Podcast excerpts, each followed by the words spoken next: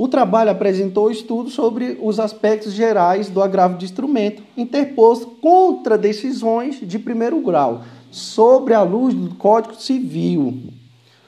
Portanto, em suma, é, decisão interlocutória versa-se sobre a tutela provisória prevista no artigo 1015, inciso 1. Abrange as decisões que digam a respeito a 1. Um, a presença ou não dos pressupostos que justifica o deferimento, indeferimento, revogação ou alteração da tutela provisória. É o chamado núcleo essencial. 2. Ao prazo e ao modo do cumprimento da tutela. 3. A adequação, suficiência, proporcionalidade ou a razoabilidade da técnica, a técnica de efetivação da tutela provisória. 4. A necessidade ou dispensa de garantia para concessão, revogação ou alteração da tutela provisória. STJ, terceira turma, é, do RESP 1752.049, é, julgado em 12 de 3 de 2019. Agora, como sabemos qual foi o critério adotado pelo STJ é, a tese invocada pelo banco foi acolhida? Coube agravo de instrumento naquela hipótese? Bom, portanto, é, não cabe agravo de instrumento contra decisões interlocutórias que impõem ao beneficiário o dever de arcar com as despesas da estadia do bem do imóvel. Objeto da busca e apreensão em pátio de terceiro, tal situação não pode ser enquadrada no artigo 1115, inciso 1. Por quê? Porque essa decisão, essa decisão não se relaciona de forma é, indissociável contra a tutela provisória.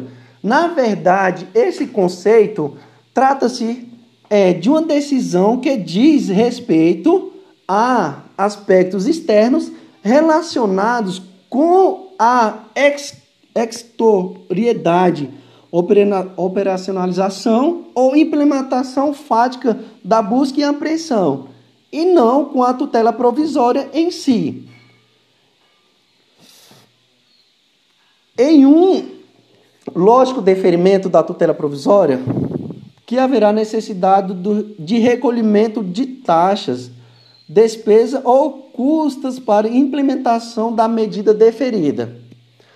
Portanto, cabe ao beneficiário, nesse contexto, por exemplo, custear a diligência do oficial de justiça, a quem caberá intimar pessoalmente o réu da tutela deferida é, o cartório a fim de efetivar o registro de protesto cautelar contra a decisão do bem.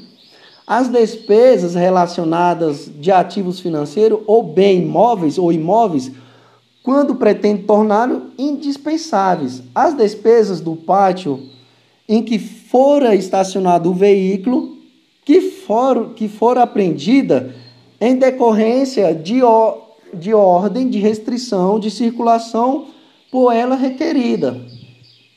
É, pois bem, é, tais providências, é, todavia, relacionam diretamente e nem mesmo indiretamente com a tutela provisória.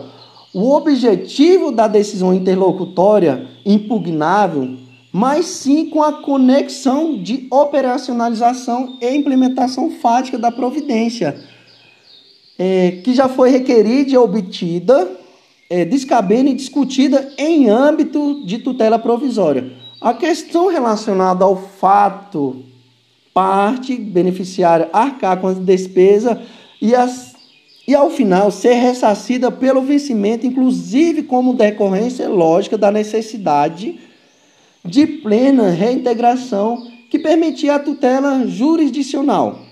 Portanto, conclui-se que a relação estabelecida entre a decisão interlocutória, disciplina de modo de custeio da execução tutela provisória e a decisão interlocutória versa sobre a tutela provisória é, pois, muitíssimo distante e dissociada, quase inexistente, se podendo enquadrar a primeira hipótese de cabimento no artigo 1115, inciso 1